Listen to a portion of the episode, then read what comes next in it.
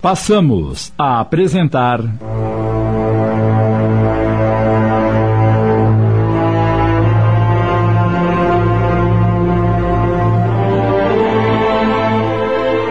Por que comigo? Obra do espírito Antônio Carlos, psicografada por Vera Lúcia Marinzec. Adaptação de Sidney Carbone.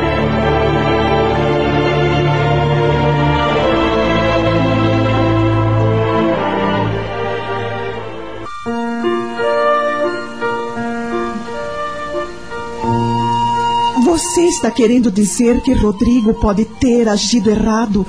Seu espírito voltou a nascer em outro corpo deficiente para aprender pela dor porque recusou o aprendizado pelo amor? É isso, Cecília? Sim, Lúcia. Nada é por acaso. Para tudo existem explicações. Rodrigo, no passado, deve ter feito algo que se arrependeu muito, o que danificou seu corpo espiritual e se refletiu no seu corpo físico. Acreditar nisso não é perigoso? Achando que ele errou, deve pagar, que é merecido e deve sofrer? Você é capaz de ver alguém sofrendo, podendo ajudar, então fazê-lo? Não. Jesus nos recomendou fazer aos outros o que gostaríamos que fizessem por nós. Deus quer que ajudemos uns aos outros. Isso é caridade, Lúcia.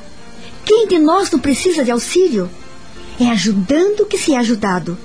Pela reencarnação, entendemos as muitas causas do sofrimento e também que devemos ser fraternos, benevolentes, para receber o retorno de nossas boas ações. Então está certo dizer que nasceu assim porque errou? Não devemos pensar no que fizemos no passado, mas no que estamos fazendo no presente. Existe a lei do retorno tanto para ações ruins como para as boas. Eu, sendo a mãe de Rodrigo, devo ter pecado também. Lúcia, lembro-a da parábola da adúltera, em que Jesus disse: Quem de vocês não tiver pecado, atire nela a primeira pedra. Ele compreendia nossas fraquezas e necessidades e disse para aquela mulher: Vá e não peques mais. Não devemos pensar nos erros, querida, principalmente nos dos outros, nem julgar. E não sofremos somente porque erramos. Sofremos junto dos que amamos e às vezes preferimos sofrer no lugar deles. Você, Lúcia, não deu Rodrigo em adoção, preferiu ficar com ele. Será que você não fez essa escolha antes de reencarnar? Ama-o tanto que o quer perto de você. Sim, você tem razão, Cecília. Amo meu filho e devo ser grata a Deus por estar perto dele. Mas que religião você segue para entender tudo isso? Sou espírita. São várias as religiões que entendem a reencarnação e muitas são orientais. A doutrina espírita é consoladora e esclarecedora. Nada é mistério para nós. Tudo é explicado, levando-nos a raciocinar. Bem, mas uma outra hora voltaremos a conversar sobre isso. Agora tenho que ir para casa. Está na hora de começar a fazer a janta. Tchau, querida. Tchau, Cecília.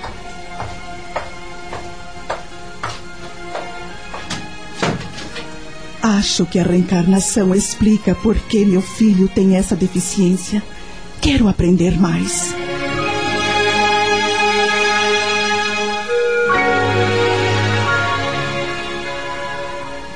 Alguns dias depois, Cecília convidou Lúcia a ir ao centro espírita receber um passe. Ela perguntou: É como benzer? Rodrigo também pode ir? Não o levo à missa porque ele não para quieto. O padre até me disse que se eu não tiver com quem deixá-lo, não peco se não for. Como já lhe disse, Deus quer que nos ajudemos. O passe, minha querida, é uma transmissão de energias. Os passistas, juntamente com espíritos bondosos, ao darem passe, retiram da pessoa que o está recebendo as energias nocivas, eles transmitem as benéficas. Embora benzimentos sejam diferentes, os objetivos são os mesmos, isto é, fazer o bem. Rodrigo pode ir, sim. Antes das palestras, uma equipe de passistas aplica passes nas crianças e nas mães. Eu vou, Cecília. Na quarta-feira, um orador dará uma palestra sobre reencarnação. Tenho certeza que você irá gostar. Realmente, Lúcia ficou encantada com a palestra pela clareza com que o orador falou sobre o assunto e pelas citações da Bíblia que falavam sobre reencarnação. Algumas coisas que ela não entendia, perguntava baixinho a Cecília e esta a esclarecia.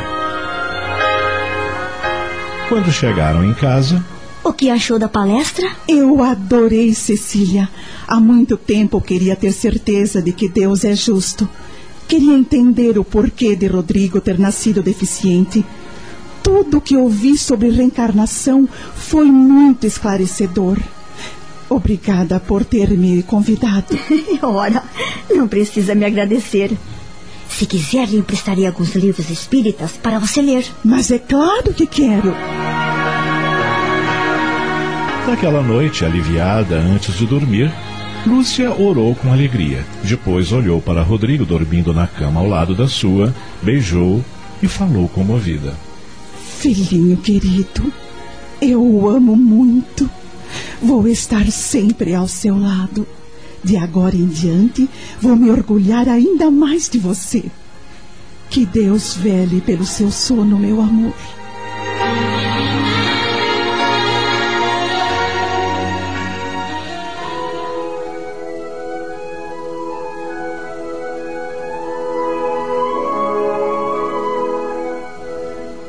Na manhã seguinte, Cecília trouxe-lhe o livro O Evangelho segundo o Espiritismo. Lúcia agradeceu a atenção da amiga e dispôs-se a começar a ler, assim que terminasse suas tarefas diárias.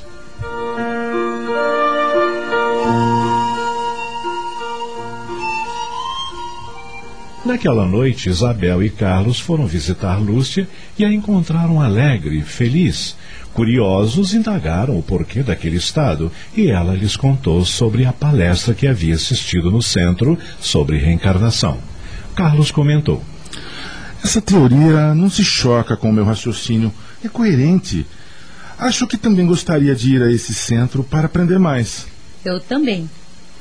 Mas onde é que está nosso afilhado? Estamos morrendo de saudades dele. está no quarto, ansioso para tomar o seu banho. Vou cuidar dele e eu trago num instante limpinho. Eu posso lhe ajudar? Claro, Isabel.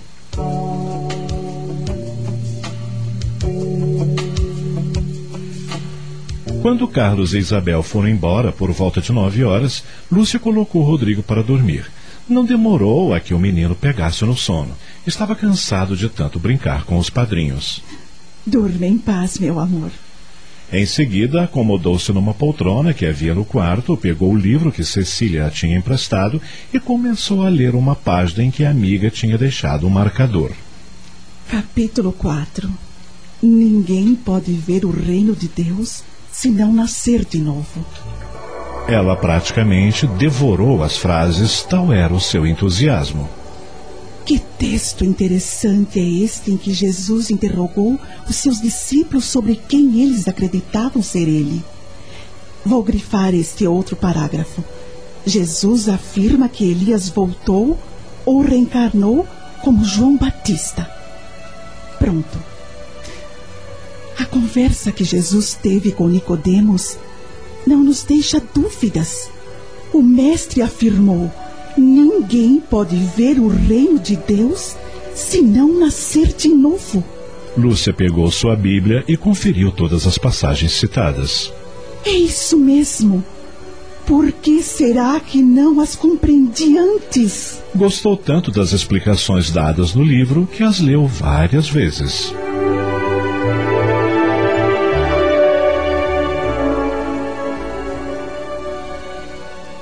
No dia seguinte, Cecília, curiosa, visitou Lúcia e perguntou se ela havia lido e gostado do livro.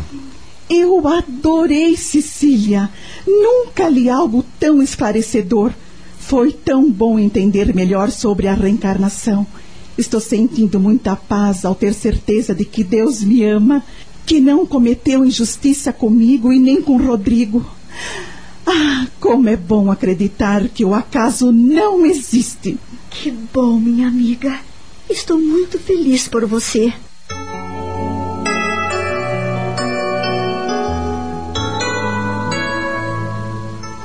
Lúcia passou a frequentar o centro espírita com assiduidade, levando Rodrigo para receber o passe. Dois meses depois, a coordenadora da evangelização infantil convidou Lúcia a levar o filho para esse aprendizado. A princípio, ela ficou indecisa, com medo de que o garoto não ficasse quieto, mas a moça tranquilizou, dizendo que ele poderia ficar na sala destinada às crianças pequenas. Ela concordou e deu certo. Rodrigo gostou muito ele recebia o passe e ia para a sala com as crianças menores.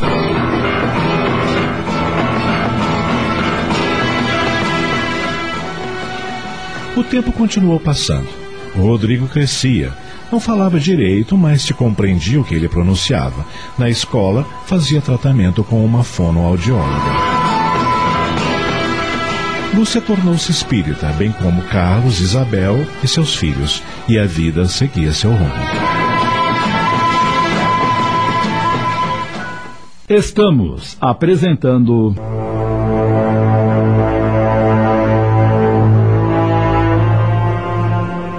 Por que comigo? Voltamos a apresentar.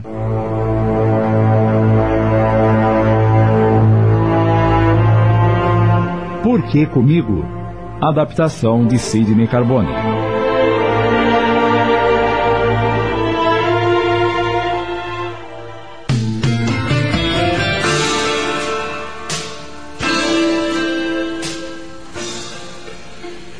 Desde que conhecera Cecília, Lúcia notara que a amiga tinha cicatrizes nos pulsos. Ela usava sempre blusas de mangas compridas, pulseirinhas e relógio na tentativa de ocultá-las. Uma tarde, Cecília visitou, sentou-se no sofá e ficaram conversando enquanto Lúcia pregava botões numas peças que tinha terminado de costurar. Rodrigo estava na APAI. Aproveitando o momento em que Cecília arrumava o relógio no pulso, Lúcia, curiosa, perguntou: o que aconteceu para ter essas cicatrizes? Uma tentativa de suicídio. O quê? É uma longa história, minha amiga. Desculpe meu espanto. Eh, nem quis ser indiscreta. Mas é que chamou minha atenção desde que nos conhecemos. Entretanto, nunca poderia imaginar que tivesse atentado contra a sua vida. Que tivesse desejado morrer. Não, Lúcia. Eu nunca quis morrer. Quis me ver livre de uma situação que me causava dor, vergonha humilhação, mas às vezes nos confundimos. Não queremos abandonar a vida no corpo físico, mas nos livrar dos problemas e das dificuldades. Queremos viver, não sofrer. E a dor não se mata. Temos de achar soluções para as dificuldades, resolver os problemas e entender o sofrimento. Não é fácil. Às vezes parece que não há soluções. Mas há. Tudo acaba mesmo ficando no passado. Se tivermos paciência, o sofrimento passa. Mas a vida não, porque esta não acaba. A pessoa que atenta contra si mesmo acha que se morrer tudo termina. Sabemos que não é assim. As dificuldades e os problemas aumentam e a dor se faz mais forte. Muitas pessoas com ideias suicidas, ao serem indagadas, querem mesmo dar fim ao sofrimento. Eu nunca quis a morte. Queria a vida diferente. Como não sabia como resolver, não tendo paciência para esperar passar, achei que se morresse me livraria daquela situação em que me encontrava. Ainda bem que você não morreu. Você tem sido tão útil.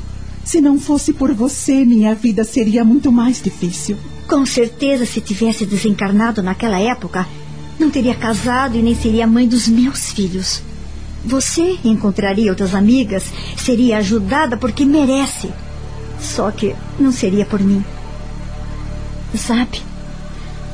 Às vezes gosto de olhar para as minhas cicatrizes e orar com gratidão a Deus por não ter desencarnado.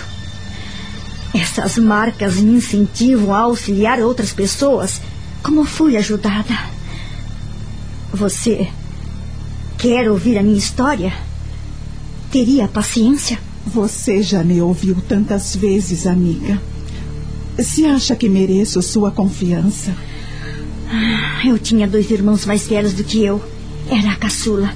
Morávamos em casa própria, num bairro distante da cidade. Meu pai era um profissional autônomo. Minha mãe cuidava da casa e de nós. Mamãe sempre teve preferência pelo meu irmão do meio e sempre foi rude comigo. Não me agredia fisicamente, mas com palavras. A impressão que eu tinha era de que ela se esforçava para me tratar melhor, mas isso não me incomodava. Brincava com minhas amigas, ajudava a mamãe nas tarefas domésticas e estudava. Antes de completar 19 anos, meu irmão mais velho, André, casou-se. A namorada estava grávida. Ele foi morar nos fundos da casa dos pais dela, num bairro distante do nosso. Meu outro irmão, com 16 anos, certa ocasião, saiu com os amigos para se divertir. Um deles tinha moto, mas não sabia pilotar. Nenhum deles sabia. Entretanto, eles se revezavam em voltas que davam pela cidade imprudentemente para impressionar as garotas, entende? Nesse dia, na vez do meu irmão, ele se perdeu na direção e entrou na carroceria de um basculante. Foi um acidente horrível. E ele desencarnou no local. Pobre rapaz. Mamãe, coitada, desesperou-se. Pensei que ela ia desencarnar também. Eu estava com 12 anos. Após o velório, voltamos para casa, tristes, com os corações amargurados. Os dias que se seguiram foram de muito sofrimento. Papai não pronunciava uma única palavra. Mamãe só chorava e eu sentia a ausência de meus irmãos. Nunca tive ciúme por esse irmão que desencarnou ser o preferido de mamãe. Gostava dele e ele gostava de mim. A sua morte nunca foi superada por mamãe. Parecia que ela não tinha mais nada na vida, que perderá tudo. Ficou alheia. Era eu que cuidava da casa, cozinhava, lavava, passava, fazia tudo. Ela não me dava a mínima atenção, nem carinho. Somente papai, que se aproximava de mim me acariciava. Eu, eu, eu não gostava do modo como fazia e não entendia por que ele agia daquele jeito. Mas era a única atenção que eu recebia. Mamãe passou a ir diariamente ao cemitério. Às vezes eu a acompanhava, mas como ela demorava e eu tinha que fazer tudo em casa, nem sempre isso era possível.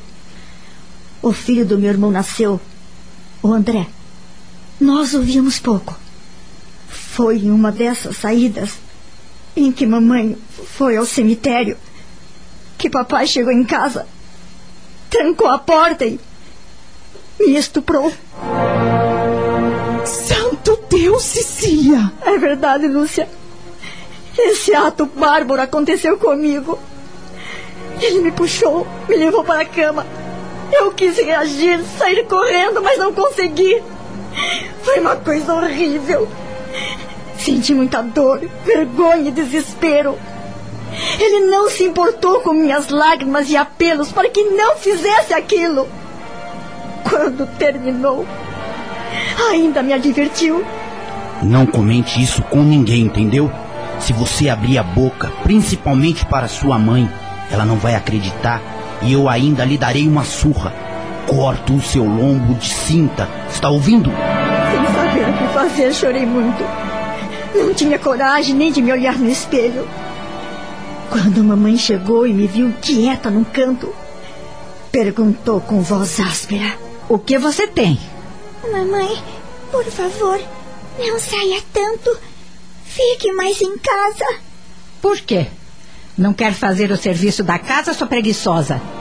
Não percebe o quanto estou sofrendo? Eu também sofro. Eu entendo. Perder um irmão como o seu, um ser perfeito, só pode lhe causar sofrimento. Mas eu tenho que ir ao cemitério cuidar do túmulo, fazer companhia a ele. Não posso deixá-lo sozinho. Mas, mamãe. Chega! Vou continuar indo ao cemitério todos os dias. E você continuará cuidando da casa se não quiser apanhar. Então, passei a ter um medo terrível de meu pai. Fazia de tudo para não ficar sozinha com ele, mas não conseguia.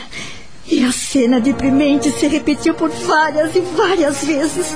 Pobre da minha amiga. Como deve ter sofrido. Completei 13 anos e me sentia sozinha, sem coragem de contar a alguém o que meu pai me fazia. Mamãe continuava alheia a tudo com seu sofrimento. Então, resolvi acabar com aquela agonia. Você entende agora? Eu não queria morrer, mas dar fim àquela situação. Um dia, esperei mamãe sair, entrei no banheiro, peguei a gilete com que meu pai fazia barba e cortei meus pulsos.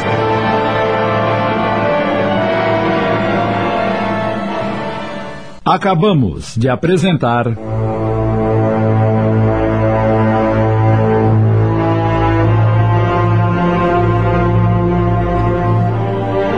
Por que comigo?